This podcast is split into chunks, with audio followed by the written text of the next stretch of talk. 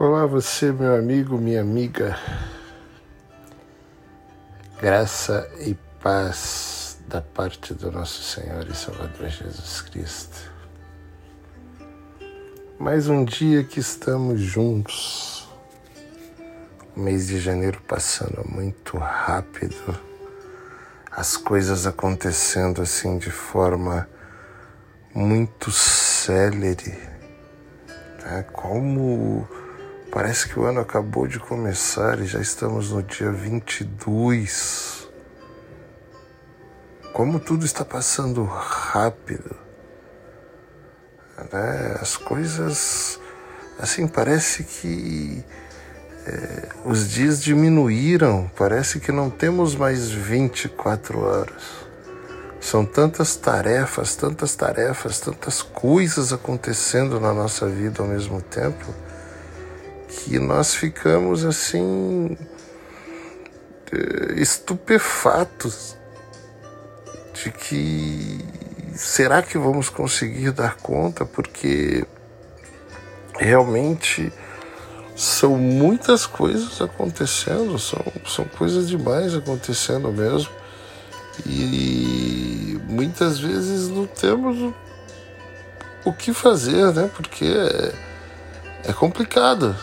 Nós olhamos no relógio, são 8 horas da manhã. Daqui a pouco nós olhamos no relógio, são 9 horas da noite. E nós não conseguimos concluir as tarefas do dia. E nós ficamos extremamente preocupados, ficamos extremamente ansiosos. Até porque os dias são complicados, né? Acontecem momentos bons nos nossos dias, mas parece que tem dias e tem semanas que, meu Deus, como é difícil. Parece que são desafios sobre desafios e, e, e batalhas sobre batalhas o tempo inteiro. E você olha e fala: Deus, como que eu vou conseguir resistir a tudo isso? Eu sei que Jesus Cristo falou que no mundo eu teria aflições, que era para eu ter bom ânimo, mas tem períodos de aflições que são extremamente mais extensos do que os caminhos que que outras vezes as, as aflições se apresentam para nós dias complicados, pessoas nos ofendendo, pessoas nos ferindo, pessoas nos desonrando, né? pessoas que acham que têm o direito de tocar o dedo na nossa ferida e, e desonrar mesmo. Né? a nossa personalidade, o nosso caráter, pessoas que se acham no direito de que porque elas estão frustradas, elas podem de verdade ofender você. Pessoas que muitas vezes têm mágoas no coração e acabam descontando essas mágoas em você. Pessoas que têm línguas pesadas, pessoas que te chamam de covarde, de aproveitador, pessoas que te chamam de procrastinador, pessoas que dizem que você nunca vai ser nada na vida simplesmente porque o seu comportamento é diferente das pessoas que ela admira ou que ele admira. E aí as pessoas baseiam o seu comportamento no comportamento de outras pessoas e começam a te julgar e apontar o dedo, e você se sente extremamente desonrado, extremamente triste. Você se sente angustiado, você fica abatido porque eh, você não espera que certas palavras venham de pessoas que você tem autoestima, de pessoas que você ama, de pessoas que você é, é, é, tem um relacionamento mais próximo.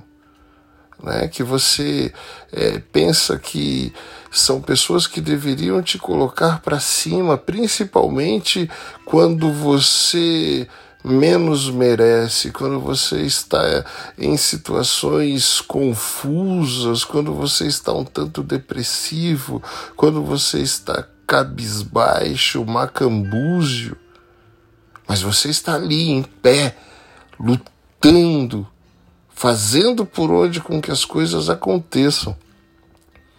Mas as pessoas criam expectativas sobre você, e aí o que, que as pessoas fazem?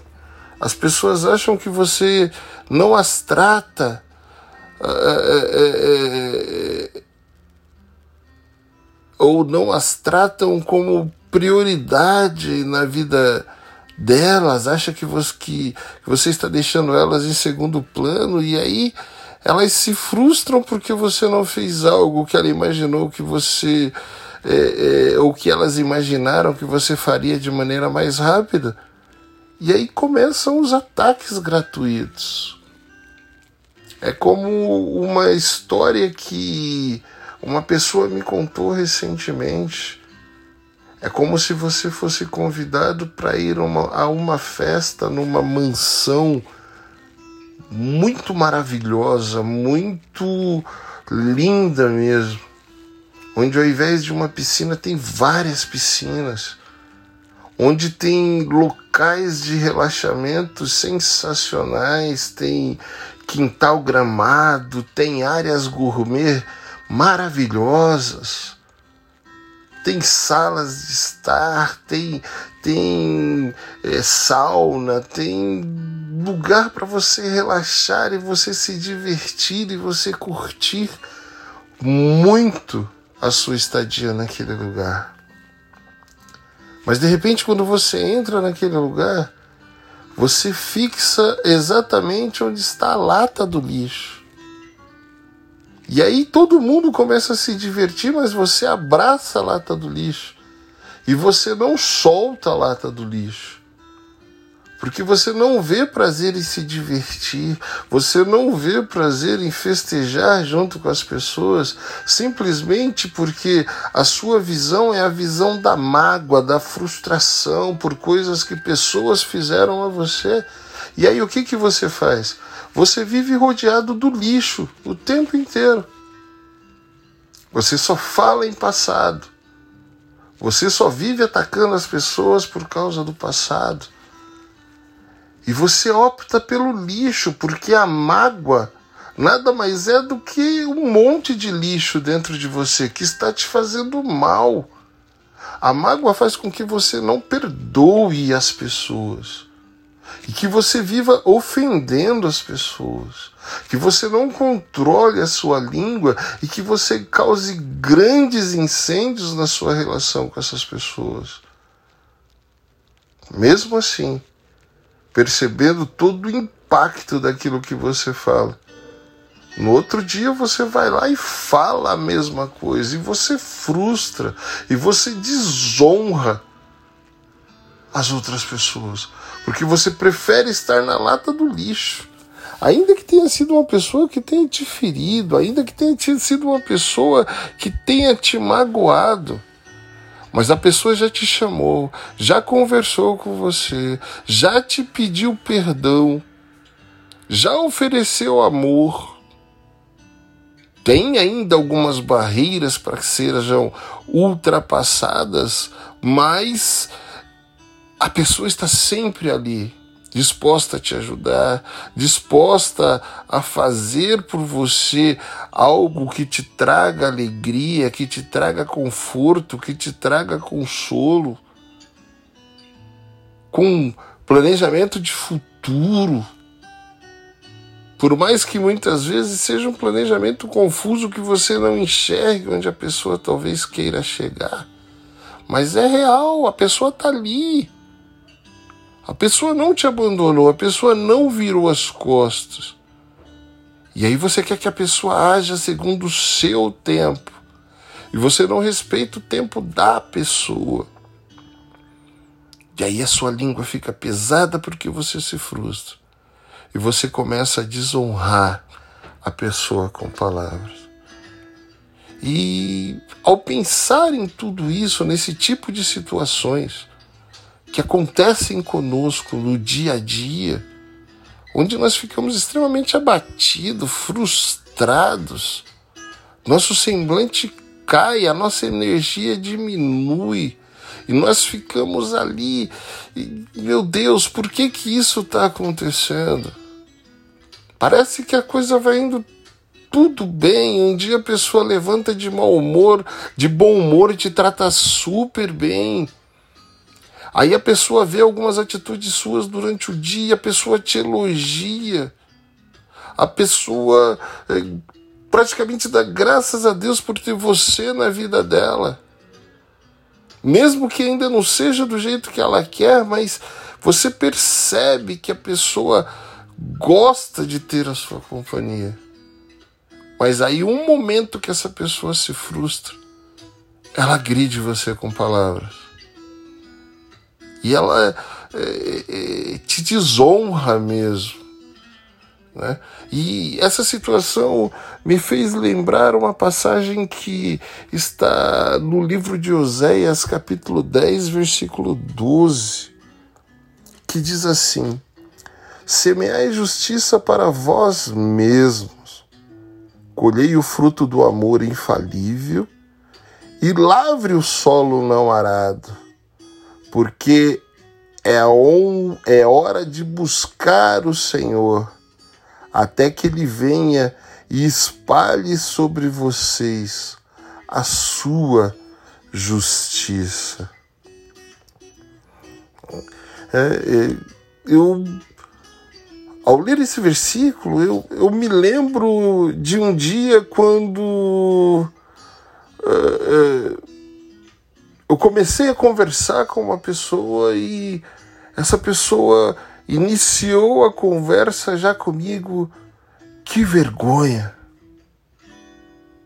Que decepção! Você é decepcionante. Você é uma pessoa é, é, é covarde você não assume as suas obrigações. A conversa mal começa e as pessoas começam a agredir você de forma gratuita. Isso é adorável, né? É muito bom acontecer isso. Nossa, você se sente assim, uau! Meu Deus, como é, é, é gostoso ouvir esse tipo de ofensa, né? E, claro, isso geralmente acontece nos dias em que você tem problemas técnicos do seu trabalho, que, que te atrapalham, tem problema de relacionamento com clientes, os planejamentos que você está pensando para sua empresa não estão fluindo, você está conversando com pessoas que fazem parte da liderança da sua empresa e, e parece que as pessoas não te entendem, parece que você fala grego e você muda o seu jeito de agir e parece que as pessoas começam a te entender melhor. Mas aí as pessoas que você imagina que deveriam estar ao seu lado, porque você está apoiando essas pessoas, entendeu? Essa pessoa simplesmente inicia uma conversa com você dessa forma, né? É, é, é, o pior que são as pessoas mais próximas que fazem isso com você.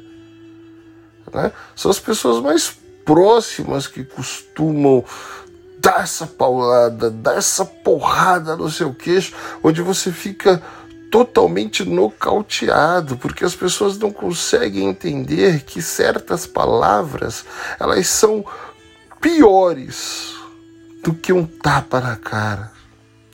Certas palavras elas são piores do que um upper no queixo. Quem conhece boxe sabe do que eu estou falando. Aí você confia nas pessoas e você resolve se abrir com as pessoas muitas vezes, abrir sobre o que está te incomodando, abrir sobre algo que te, te embarreira, que surge como um obstáculo na sua vida quase que intransponível. E aí você fala: não, eu vou conversar com a pessoa, eu vou me abrir com a pessoa, eu vou falar para ela os motivos desses meus bloqueios. Porque você imagina que você está conversando com pessoas maduras e que essas pessoas vão compreender e vão te apoiar a, a superar os seus desafios.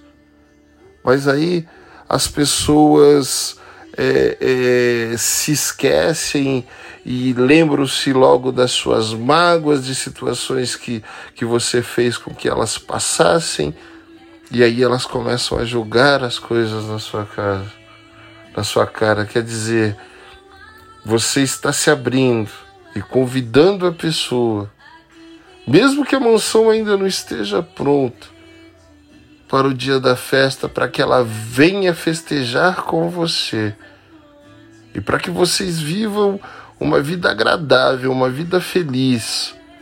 E a pessoa vai lá e não entende, simplesmente dispara uma metralhadora que te deixa mal, te deixa no chão, te deixa sangrando te deixa quase definhando. E aí a nossa vontade é responder na hora. É chegar e, devolver na mesma moeda. Quantas vezes eu fiz isso? Mas eu tenho aprendido que não vale a pena fazer isso. E quanto mais eu estudo a palavra e quanto mais eu me aproximo de Deus, eu percebo que não vale mesmo a pena retribuir na mesma moeda. Então, ao invés de, de ouvir essas pessoas já sair disparando um gatilho com respostas é, é, é, extremamente arrogantes, extremamente cortantes, ofensivas, que você sabe que, que poderia matar a pessoa do mesmo jeito que ela está tentando te passar. Porque é o que a sua carne deseja que você faça naquele momento.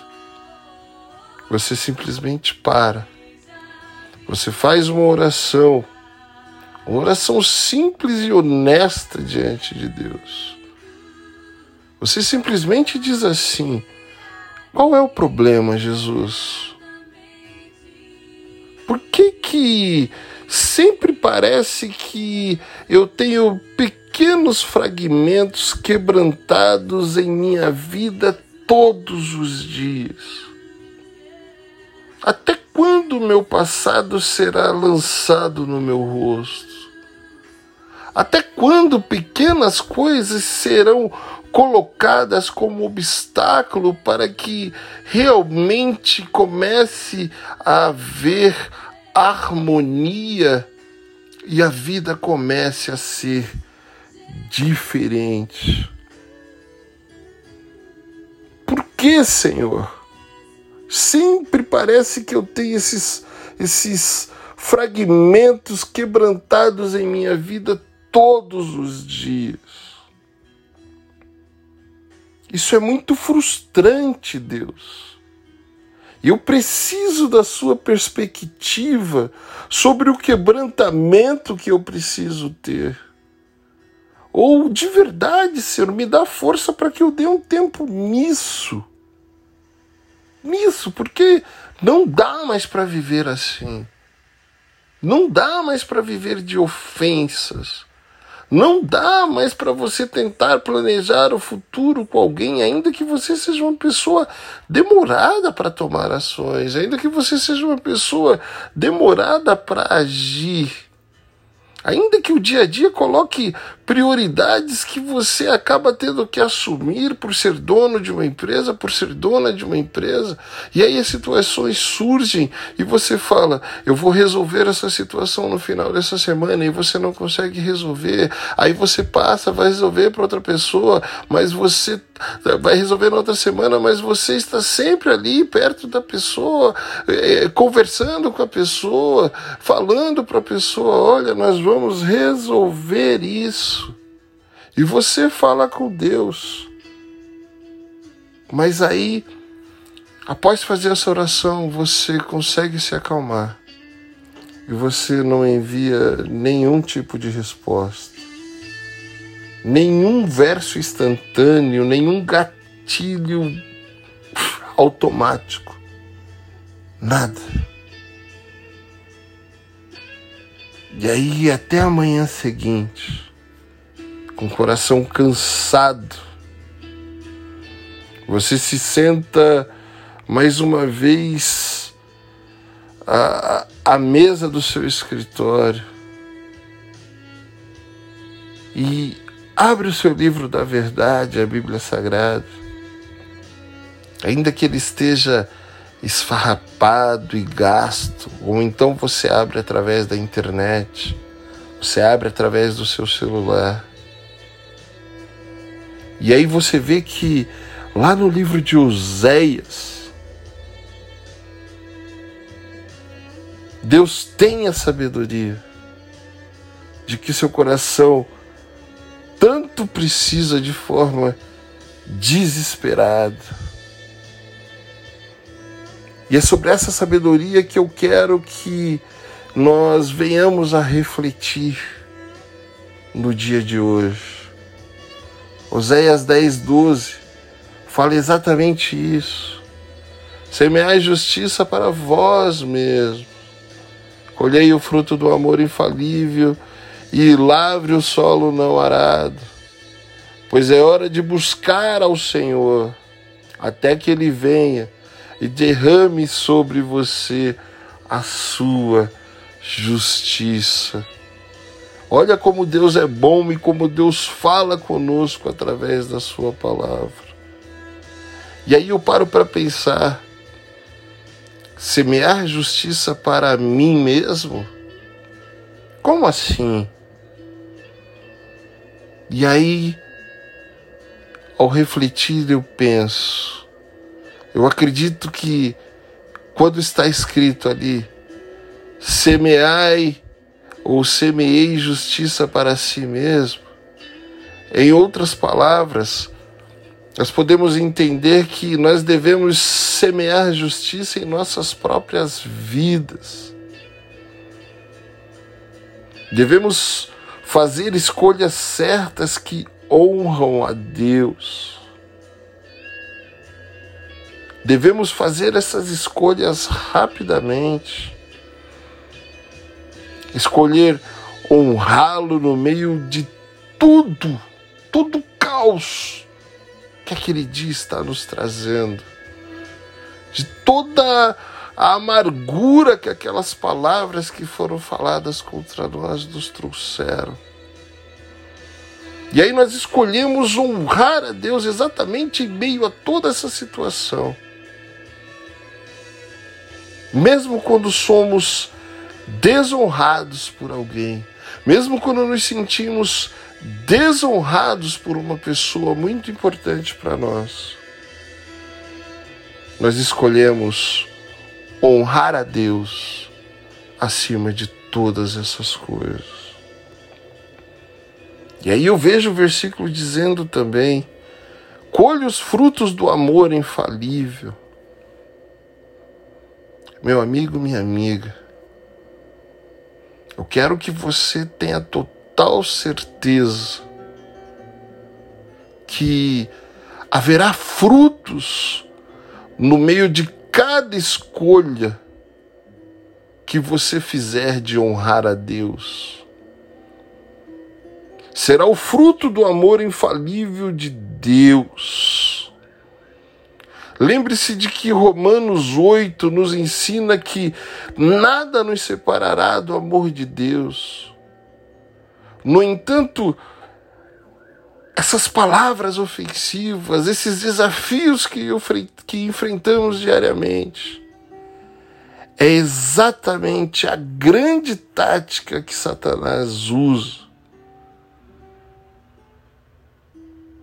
para que nós possamos nos enredar em coisas que nos façam esquecer ou duvidar do amor infalível de Deus por nós, por nossas vidas, por cada área de nossa vida, por cada detalhe que Ele tem prazer de cuidar com muito carinho, afeto e acolhimento em nossas vidas. Resistimos às complicações que nos distraem a honrar a Deus com as escolhas que enfrentamos agora. É isso que nós devemos fazer. Nós devemos de verdade resistir a todas essas complicações. Não deixar que elas nos distraiam. E devemos honrar ao nosso Deus com as escolhas certas, para que nós possamos enfrentar o agora de cabeça erguida, andando altaneiramente, porque é isso que o nosso Deus nos garante que irá nos acontecer, conforme está ali em Abacuque, capítulo 3, versículo 17, se eu não me engano ainda que não hajam vacas nos currais, ainda que o fruto da oliveira minta, ainda que a videira não floresça, todavia eu me alegrarei no Deus da minha salvação, pois ele me faz andar de cabeça erguida. Ele me faz andar altaneiramente.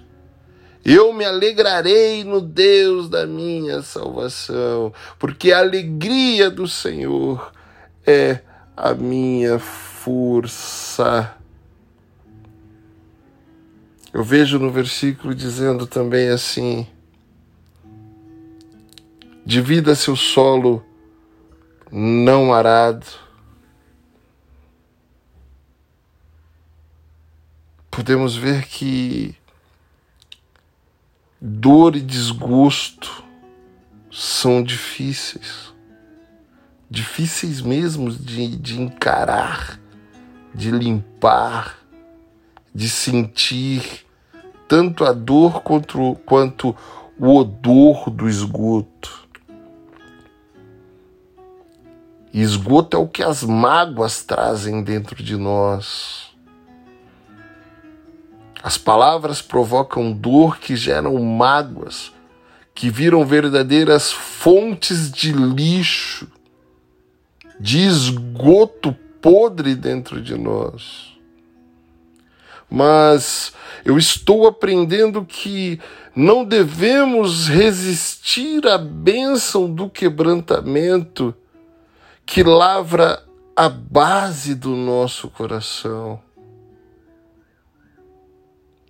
Romper o solo não arado de nossos corações, os torna prontos para uma nova vida, um novo crescimento e uma nova maturidade que não podem ser encontradas ou alcançadas de outra maneira, a não ser quando escolhemos honrar a Deus em meio ao caos não pagando ou devolvendo o mal com o mal, mas silenciando as nossas vozes. E quando formos responder à pessoa, pagarmos o mal com o bem. Essa é uma escolha que honra a Deus, que demonstra que somos realmente transformados. Não é fácil, é lógico que não é fácil. Eu luto contra isso diariamente. E muitas vezes eu tento não responder, e quando eu vi, eu já escrevi um livro de 300 páginas. Eu tenho uma facilidade muito grande de responder escrevendo. Então, principalmente quando uma discussão ela é por WhatsApp, por SMS, seja o que for. Enquanto a pessoa escreve uma mensagem, eu escrevi 300. E aí eu me arrependo e falo: Senhor, eu falhei novamente, eu desonrei ao teu nome. Me perdoa, Senhor, e me faz ser diferente.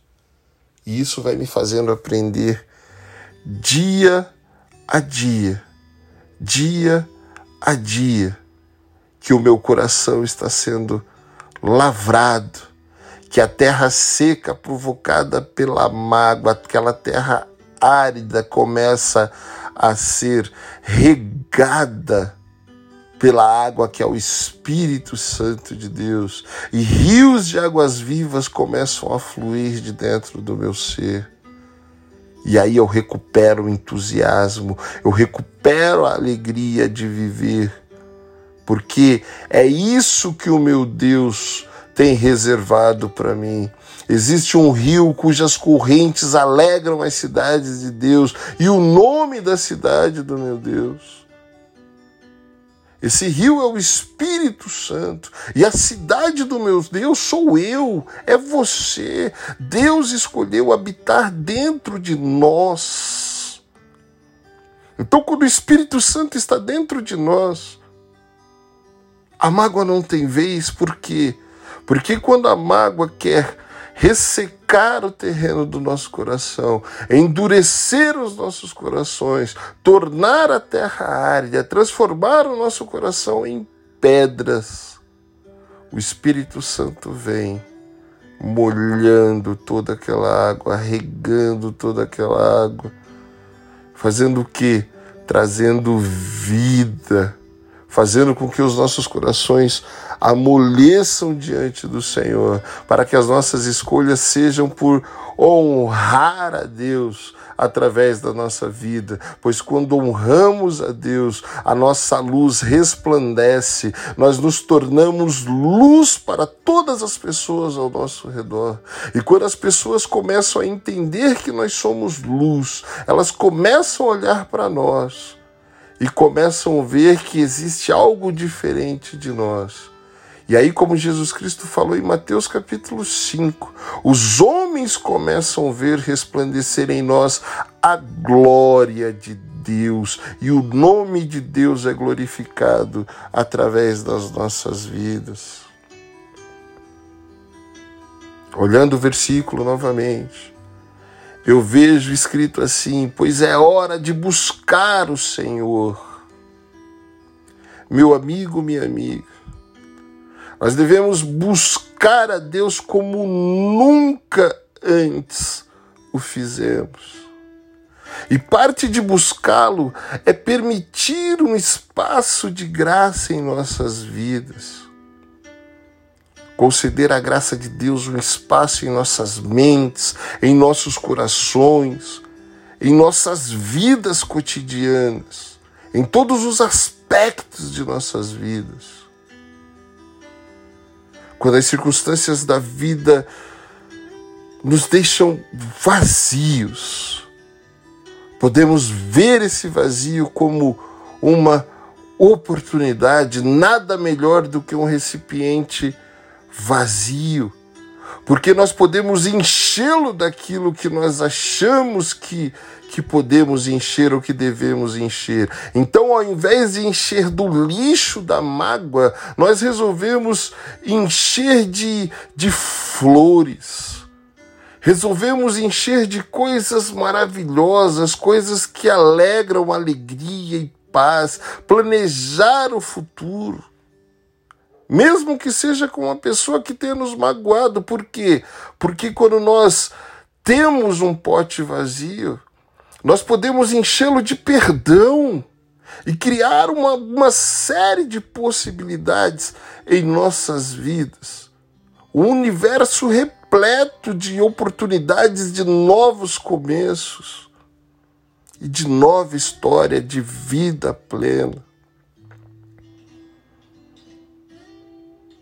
Ao invés de reagirmos a partir do vazio como uma coisa negativa, nós podemos escolher ver esse vazio como um local perfeito para um espaço de graça em nossas vidas, para que a graça de Deus nos mantenha completos, repletos, porque como quando somos cheios da graça de Deus, nós somos tardios em nos irar, mas nós somos muito nós somos muito céleres em perdoar. Nós deixamos o passado de lado e nós nos abrimos para viver um mundo de novas possibilidades. Principalmente quando amamos as pessoas. Por que deixar a mágoa nos afastar das pessoas? Por que nos preocuparmos com as opiniões das pessoas? Por que ficarmos dando ouvidos às vozes das frustrações que vivem dizendo o tempo todo: você merece coisa melhor, esquece, você não precisa passar por isso. Não, nós damos ouvidos à voz do Espírito Santo que nos enche de graça e diz assim: Olha, meu filho, olha, minha filha, se você quiser, é exatamente na terra da sua escravidão da sua dor, que eu vou te colocar em honra, que eu vou te colocar em soberania. É onde você vai governar e a dupla honra do Senhor irá te alcançar.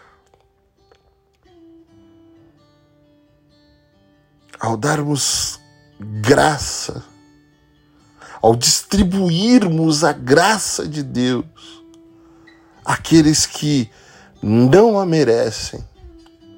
Eu posso contemplar pelos olhos da fé que os jarros de misericórdia do céu, grandes vasos cheios de misericórdia, o azeite da misericórdia e da bondade do Senhor, serão derramados, derramados de forma esbanjadora de volta sobre as nossas vidas. Aleluia. Então que nós possamos agir com graça com as pessoas. E nós só conseguimos fazer isso quando nós buscamos ao Senhor, quando nós reconhecemos que é hora de buscar ao Senhor. Buscai ao Senhor em quanto se pode achar. A porta da graça está aí. Bata que ela se abre. E o seu coração vai se abrir para que você libere perdão para as pessoas, para que você tenha uma vida plena e feliz. Ah, chuvas de bênçãos sobre nossas vidas. Deus derrama sobre nós a sua justiça. Derrama como se fossem chuveiros abertos, mesmo de forma muito esbanjadora de águas. E eu amo essa parte do Deus derrama a sua justiça sobre nós. Porque é aqui que vemos o crescimento. É aqui que nós começamos a entender o que é a graça de Deus e a fazer as escolhas mais assertivas para honrar o nosso Deus. Começamos a olhar para a vida, para as pessoas, para as circunstâncias irritantes que acontecem conosco diariamente, de maneira diferente. E quando acontece, quando alguém está nos agredindo, ou quando nós estamos diante de uma situação muito desafiadora, que realmente é capaz de nos tirar o controle, ou seria capaz de tirar o controle do velho homem que não busca Deus. Mas quando nós estamos na posição de escolhermos honrar a Deus, nós até ousamos sussurrar em nossa mente: Obrigado por essa ofensa. Obrigado por esse desafio. Obrigado por você me dar a oportunidade de exercer a graça de Deus. Porque são nessas, nessas situações que surgem a necessidade de espaço para que a graça seja esbanjada novamente, novamente, novamente sobre a vida das pessoas e sobre as nossas vidas. O favor imerecido a demonstração do amor de Deus. Então, quando nós escolhemos honrar a Deus com as nossas vidas, com as nossas escolhas, até as situações ofensivas se tornam verdadeiras oportunidades. E nós enxergamos isso de forma muito clara e positiva de nós esbanjarmos a graça de Deus sobre a vida das pessoas, várias e várias vezes, cumprindo aquilo que Jesus falou para Pedro, perdoando a pessoa até 70 vezes sete no único dia, vivendo a palavra em toda a sua essência e gozando de doses dobradas e redobradas da graça de Deus sobre as nossas vidas. Eu não sei o tipo de frustração ou o tipo de mágoas, o tipo de desgostos que você vem enfrentando em sua vida hoje. Eu não sei, meu amigo, de fato, como está a situação das suas feridas, se elas ainda estão expostas, se elas estão infeccionadas, porque você abre elas todos os dias, todos os dias, todos os dias, e ao invés de você fazer asepsia sobre elas, você começa a falar sobre o lixo e lançar o lixo sobre essa ferida. Porque quando a ferida está aberta, se você pegar aquilo que te feriu e passar novamente, vai te ferir novamente. Pense você. Eu sofri um acidente de carro duas vezes, sofri dois acidentes de carro. As duas vezes eu quebrei o para-brisa do carro com o meu rosto porque eu estava sem cinto de segurança. A primeira vez eu bati a cabeça, fui lançado com a parte de trás da cabeça. A primeira vez eu fui lançado com o rosto a qual eu tive fratura de órbita, a qual eu perdi a pálpebra esquerda, ela teve que ser reconstruída, a qual eu fiquei por muito tempo sendo é, é, é, socorrido dentro de um hospital ali na cidade de Carapicuíba, onde o médico passou mais de horas retirando vidros de dentro de feridas que estavam no meu rosto, que estava totalmente aberta a minha testa acima do olho, dava para ver é, é, o globo ocular aberto, dava para ver.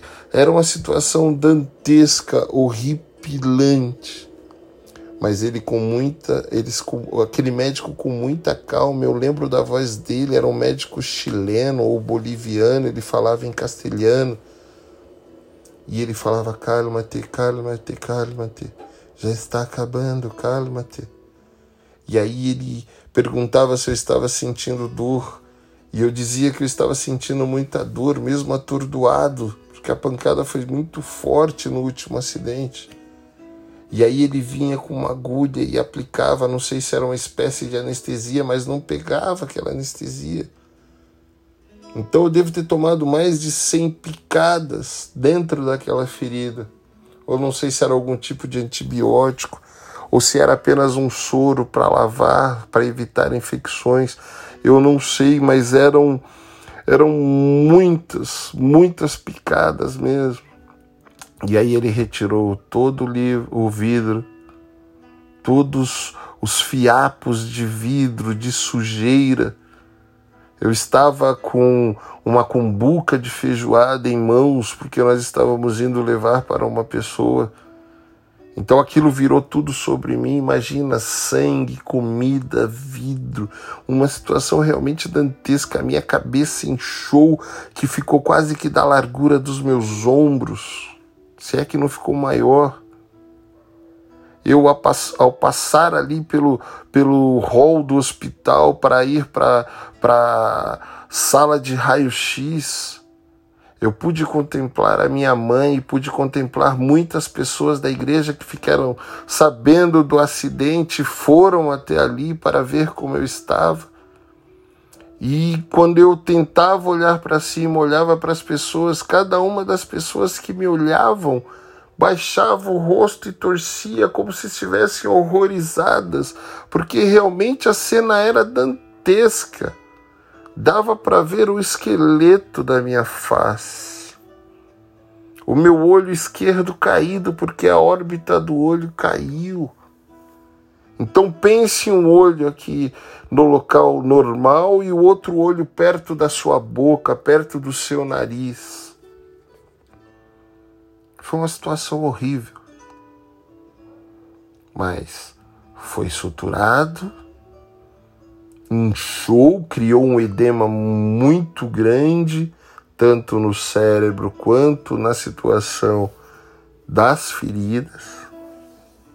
E aí a recomendação: olha, em sete dias nós vamos tirar os pontos da ferida.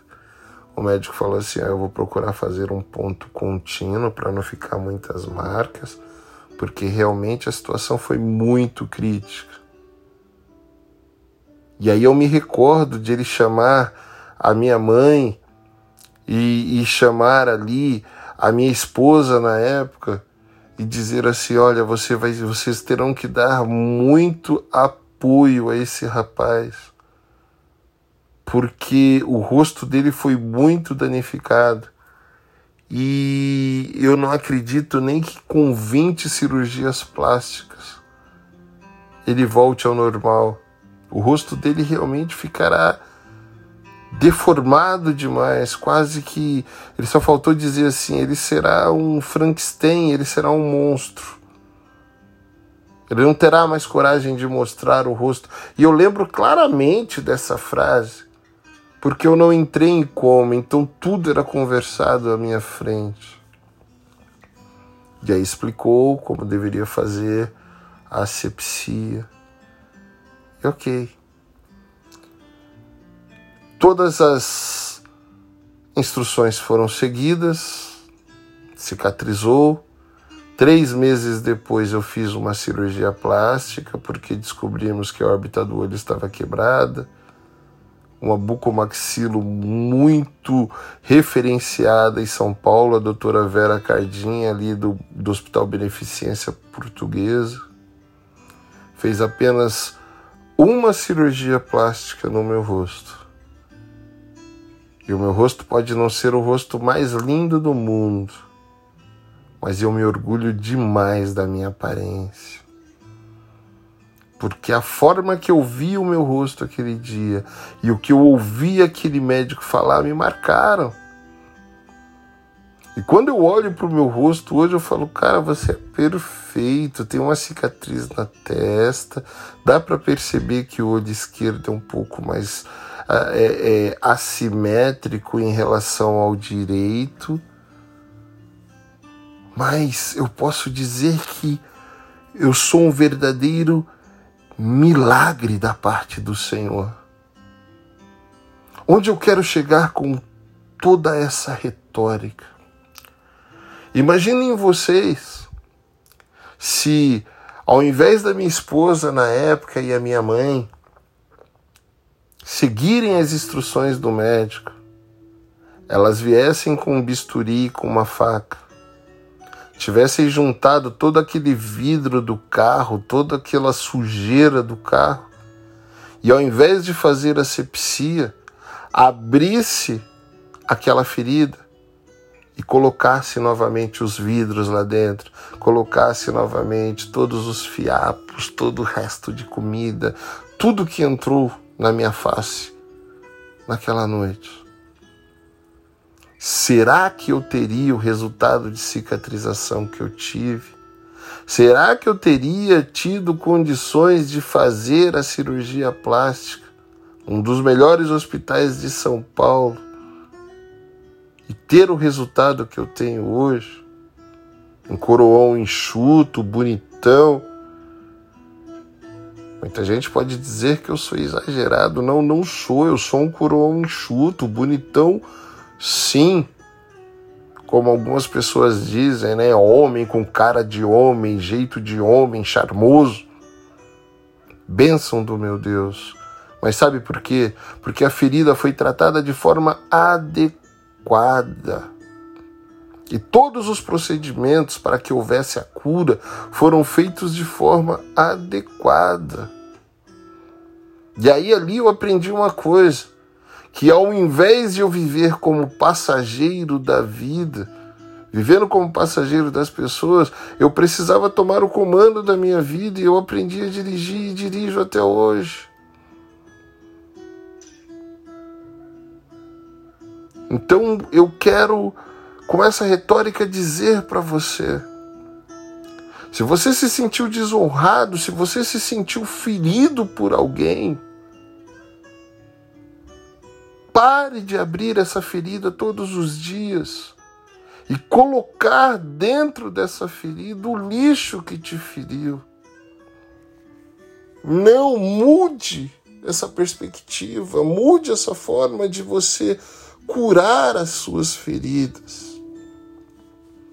Principalmente se você ama a pessoa e se você quer estar próximo à pessoa. Pare de ofender, pare de falar sobre o passado, pare de falar sobre desconfianças. Esses dias conversando com uma pessoa, uma pessoa disse assim: "Ah, mas quando você fere alguém, você tem que entender que o processo de cicatrização, ele também é dolorido e você tem que ter paciência e deixar a pessoa. Se ela abrir a ferida, você vai lá de novo e ajuda ela a fechar. E se ela tirar a casca de cima, você vai lá e ajuda de novo." Mas eu vou dizer, eu discordo disso. Porque existe todo um procedimento técnico, médico, para que uma ferida seja curada. E não está em nenhum procedimento de que você precisa ficar abrindo ferida para fazer asepsia para curar. O máximo que você tira são as bandagens de cima expõe, faz asepsia, até que chega uma hora que o médico diz não cubra mais. Porque o ar vai fazer com que é, é, é, essa ferida cicatrize mais rápido. E o incômodo que você tem é uma, uma leve coceira. O incômodo que você tem são algumas repuxadas. Mas você está tão feliz de ver aquela cirurgia é, é, se, se curando, cicatrizando, que você não para para pensar no momento do acidente, no momento do corte, no momento é, é, que você estava passando por socorro dentro do hospital. Você só consegue pensar como eu pensava: meu rosto está desinchando, meu rosto está ficando bonito, meu rosto está voltando ao normal. Graças a Deus. Obrigado, Senhor. Sentimentos de gratidão, sentimentos de gratidão. Eu vou continuar convivendo comigo mesmo. Eu não vou me rejeitar. Eu não vou ficar com nenhum tipo de complexo. Mas eu estou sendo curado. Por quê? Porque eu estou seguindo os procedimentos para que eu seja curado. Curado. Curado. Então, meu amigo, minha amiga, Vamos decidir nesse momento que daremos permissão ao nosso coração para que ele cresça em terra fértil, em solo fértil. Como que nós podemos fazer isso? Fazendo escolhas certas que honrem a Deus, porque é Ele quem cuida de nós, é Ele quem cuida das nossas feridas. E se nós não abrirmos espaço para isso, nós sempre faremos as escolhas mais erradas. Então, meus queridos, vamos ver Deus trabalhar em nossos corações. Vamos deixar Deus trabalhar em nossas vidas. Porque se nós deixarmos, se nós dermos essa liberdade para Deus, nós o veremos trabalhar de forma tão especial, tão esplendorosa, que nunca passaria pela nossa mente pedir a Ele que agisse dessa forma. Tudo que Deus faz é bom. Tudo que Deus faz é perfeito. E se Ele nos permitiu passar por situações, é porque nós precisávamos passar por algum tratamento. É porque nós precisávamos amadurecer. É porque nós precisávamos crescer. E tem uma frase que eu gosto muito, que é: o problema não é o problema que nos acontece, mas o maior problema é o que nós fazemos com o problema que nos acontece. Outra frase que parece clichê, mas que eu amo. Quando nós sofremos uma decepção, uma traição, a dor, ela é inevitável. Mas o sofrimento, ele é opcional. Uma coisa que eu aprendi é que a vida é vazia e sem significado algum, e talvez você que é cristão, você que é mais antigo, esteja ouvindo isso agora e esteja chocado, dizendo: Meu, esse cara pirou. A minha vida é cheia de Deus, o significado para a minha vida quem dá é Deus. Então, como que ele pode dizer que a vida é vazia sem, sem significado algum? Como que ele pode dizer que alguém me feriu e eu não vou dar significado? Como que eu posso dizer que a minha vida é vazia se tanta coisa tem acontecido comigo? Eu vou lhe explicar, tenha calma. Olha que interessante da vida ser vazia. E se você seguir essa filosofia, se você entender isso como uma verdade absoluta, você será extremamente feliz em todas as áreas da sua vida. Pense você. Você tem uma xícara, uma caneca. E você está tomando café nessa caneca. Mas de repente te bate um desejo tremendo de tomar um chá mas a xícara está cheia de café. Para você poder tomar o seu chá, você tem que jogar o café fora, lavar a xícara, para que tenha espaço para que você coloque o chá. Olha que interessante. Se na hora que bateu o desejo de você tomar o chá, a xícara estivesse vazia, você já poderia ter colocado o chá nela e já ter degustado o teu chá ali muito mais rapidamente, de maneira muito mais prazerosa. E sem o risco ainda de ter um gostinho do café lá no fundo. Então, o bom da vida ser vazia é que você, como protagonista da sua vida, tem um poder imensurável em suas mãos, dado pelo próprio Criador de encher a sua vida somente com aquilo que você achar que deve.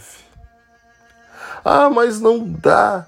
Fulano me, me frustra, Fulano me ofende, Fulano me machuca, Fulano me traiu, Fulano me decepcionou. A culpa é de Fulano de minha vida, está essa merda, desculpa a expressão da palavra, mas é isso, essa merda que está hoje. Meu querido, você parou para ouvir tudo isso que foi falado. Se sua vida está na situação que está, é porque você está dando poder a esse fulano de fazer tudo isso com você. O poder está em suas mãos. Eu não estou dizendo que você tem que expulsar o fulano da sua vida. Porque se você for expulsar da sua vida todas as pessoas que te frustram, você viverá sozinho o tempo inteiro, porque de um jeito ou de outro, até os nossos melhores amigos nos frustram. Os nossos cônjuges, os nossos filhos, os nossos pais.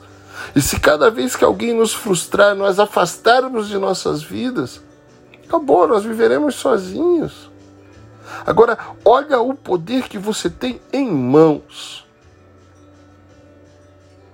Se a hora que essa pessoa fizer algo contra você, você analisar isso que foi feito, analisar o seu recipiente de vida e falar: não, eu não vou encher a minha vida com esse conteúdo porque não vale a pena. Isso aqui vai para a ala dos descartáveis. Eu não preciso encher a minha vida com sentimentos de mágoa, com sentimentos de traição. A pessoa que me traiu, ela tem que se resolver.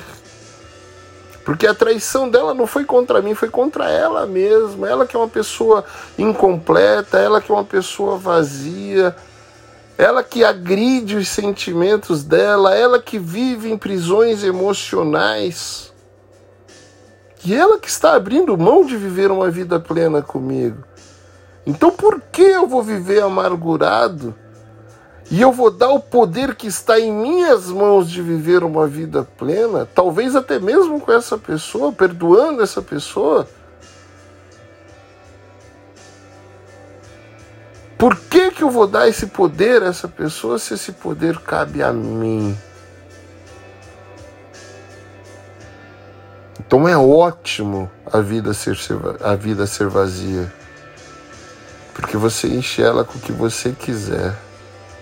E se você escolher honrar a Deus, você pode ter certeza que Ele vai preencher a sua vida com o melhor dessa terra, com toda sorte de bênçãos materiais, espirituais, financeiras, sentimentais, de prosperidade, de amor, de felicidade plena mesmo. Porque você está dando a chance dele fazer isso, porque você não está mantendo o seu coração, o recipiente do seu coração, cheio de tranqueiras, cheio de lixo. Você chegou na mansão e você optou a ignorar o lixo da mágoa, do rancor, e você preferiu dar um belo mergulho naquela linda piscina. Resolveu pela, ir para a área gourmet e comer o melhor churrasco, o melhor risoto, os melhores pratos da sua vida. Você resolveu ir para as alas de estar da casa e resolveu relaxar, resolveu ir para para a sauna, deixar que o calor abrisse os seus poros para que as suas energias fossem renovadas. É este o poder que você tem quando você reconhece que a sua vida é vazia, que você pode encher ela do que você quiser, que você não precisa ficar ali na lata do lixo. E é excelente a vida não ter significado algum. Porque isso te dá um poder infinito de você dar significado às coisas que te acontecem. Então, se te acontece algo ruim, que você julga ruim ou que poderia ser ruim, você dá o significado e olha assim e fala assim: Eu não vou deixar isso me atingir. Quem tem o poder de dar o significado sou eu.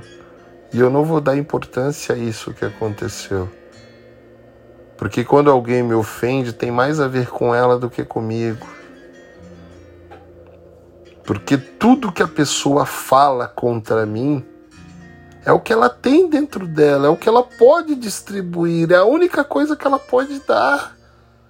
Se ela não tem palavras de carinho, de afeto, de amor para comigo, é porque ela só tem esse lixo dentro dela para poder me dar. Então, para que que eu vou passar o poder para ela novamente e dar significado para o que essa pessoa está falando e dar significado para o que essa situação está trazendo para minha vida? E dar significado de que a falência da minha empresa é uma coisa ruim. Não, de repente é, é, é abertura de novas possibilidades, novos desafios, e você já estava tão saturado com aquilo que você estava fazendo, aguentando muitas vezes o porre dos seus sócios, recebendo ordens, você cheio de ideias, de criatividade entendeu? Sabendo que se as suas ideias fossem colocadas em práticas, a sua empresa seria infinitamente maior. Mas você passa o poder para os seus sócios tolirem a sua vida, para que eles possam apurrinhar você, para que eles possam podar você.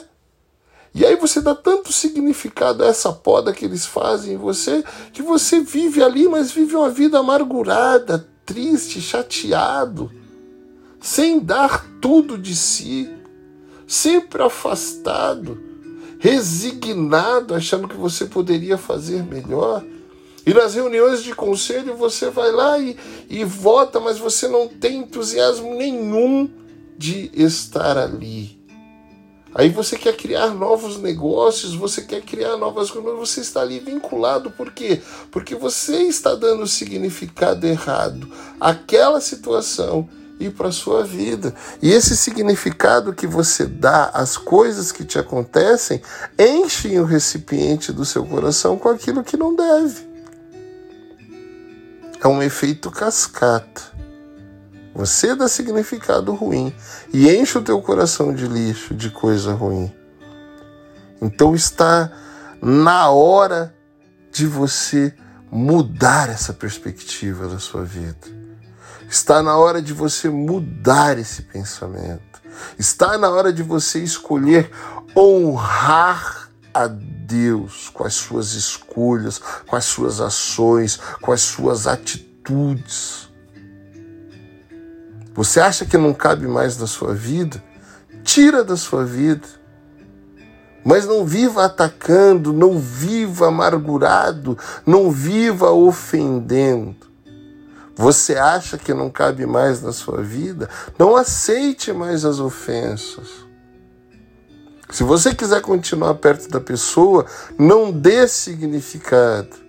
Se você não quiser se achar que passou dos limites, segue a tua vida sozinho, segue a tua vida sozinho, se abre para novas possibilidades. Ah, meu querido, mas casamento é um sol e, e Deus instituiu o casamento e você tem que aguentar. Aguentar o quê? Alguém te dando tapa na cara? Ah, mas Jesus Cristo disse que se alguém te der um tapa na cara, você tem que dar outra face. Eu quero ver se você aguenta tomar soco no olho todos os dias. Porque de verdade, numa situação dessa, onde o homem apanha de uma onde uma mulher apanha de um homem, ou o homem é agredido por uma mulher, a outra face que essa pessoa pode dar é exatamente liberar essa pessoa para que ela pare de cometer esse pecado. Dar a outra face é dar o seu lado espiritual, é não devolver o mal com mal, mas devolver o mal com bem. E fazer o que Deus fez com Adão ali no jardim do Éden, como quando Adão pecou. Muita gente fala que Deus condenou Adão à morte e que isso foi um castigo porque Adão era para ser eterno. E olha que bobagem, e aí olha o castigo de Deus, e aí nós temos que morrer. Não, meu amigo. O maior presente que Deus deu para Adão, quando Adão pecou, quando Adão desobedeceu, foi exatamente condená-lo à morte. Porque através da morte Deus poderia recuperá-lo, restaurá-lo, colocar em prática o plano da redenção através de Jesus Cristo. E aí trazer esse homem de volta para próximo a si. Porque se Abraão em pecado comesse da árvore da vida, ele se tornaria imortal para sempre. E aí ele não receberia o perdão de Deus. E aí ele usurparia o lugar de Deus, como Satanás o fez. E teria recebido o mesmo castigo de Satanás, que é a condenação eterna. Viver um inferno para o resto da vida, viver afastado do Criador para o resto da vida. Mas não, o que, que Deus fez com Adão e fez com todos nós? Nos condenou à morte, depois enviou Jesus Cristo, para que através da morte de Jesus Cristo nós pudéssemos ter vida. E aí, a partir do momento que esse corpo corruptível morre, mas nós aceitamos a Jesus Cristo como nosso Salvador, o nosso espírito está intacto diante de Deus para voltar a se relacionar com Ele, porque justificados pelo sangue de Cristo, o nosso espírito tem paz com Deus e nós somos alcançados pela graça. Então encare de verdade. Se você achar que você não merece mais ser agredido, se você achar que você não merece mais apanhar, que você não merece mais ser ofendido, que você não merece mais ser humilhado, que a situação chegou num, contexto limítrofe mesmo na sua vida. Dê a oportunidade a essa outra pessoa de não pecar mais, de ter um encontro com Deus e ter uma vida restaurada. Agora, se você optar a colocar um plano de redenção para essa pessoa junto com ela, tenha paciência, coloque diante de Deus e fale: Deus, eu confio que o Senhor irá mudar essa situação. Mas aí, meu querido, minha querida, colocou nas mãos de Deus, coloca, confia e esquece e age segundo as instruções do Senhor. Quando sentir vontade de ofender, dobre o teu joelho no teu quarto em secreto que o teu pai te ouve e apresenta a situação. Se não der para ir para o quarto, vai para o banheiro. Chora no chuveiro sozinho. Chora no chuveiro sozinha. Chora no seu travesseiro. Se estiver no, no ambiente de trabalho, vai dar uma volta. Chora no caminho, chora na rua mas não deixe o seu velho homem assumir. Não desonre a outra pessoa que desonrou você, mas honre a Deus com as suas escolhas. E pode ter certeza que Deus recompensará você, colocando dupla honra na sua vida, restaurando a vida dessa pessoa que você diz amar tanto e dando a vocês a glória da segunda casa, uma vida plena de verdade, uma vida que só pode ser concedida através de uma relação com Deus, Pai, Deus Filho e Deus Espírito Santo. Amém? Eu quero que você faça uma oração comigo neste momento. E eu quero que você diga assim: Pai nosso que estás no céu, santificado seja o teu nome, Venha a nós o teu reino. Seja feita a tua vontade na minha vida, assim na terra como no céu. Paizinha, me ajude a confiar no seu amor, nesse amor imenso que o Senhor tem por mim. Que eu possa confiar o suficiente para escolher agir de forma contrária aos meus sentimentos e simplesmente andar segundo a sua verdade. Senhor, meu Pai, meu Pai, meu Pai, eu sei que viver de acordo com os seus caminhos me renderá uma colheita de bênçãos inigualáveis e inesgotáveis. Por isso, Senhor, me ajude a escolher sempre honrar ao Senhor, mesmo que eu esteja extremamente ferido ou ferida. Em nome de Jesus. Amém.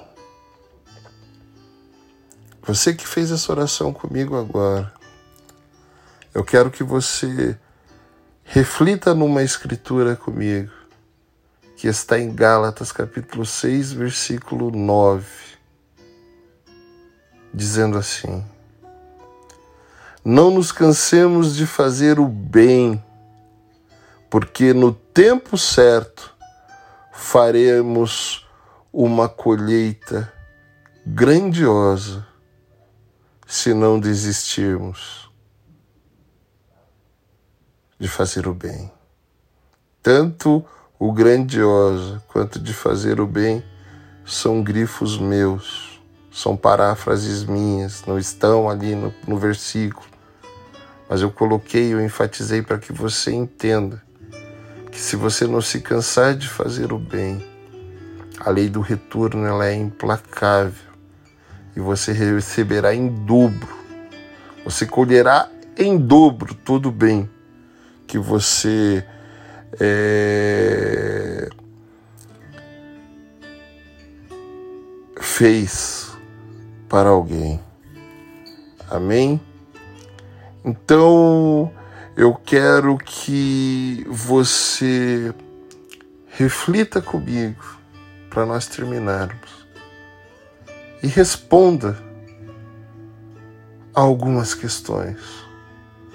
É muito bom nós passarmos o dia refletindo depois de ouvirmos uma mensagem como essa. Então, ouça a pergunta, reflita e responda para você mesmo.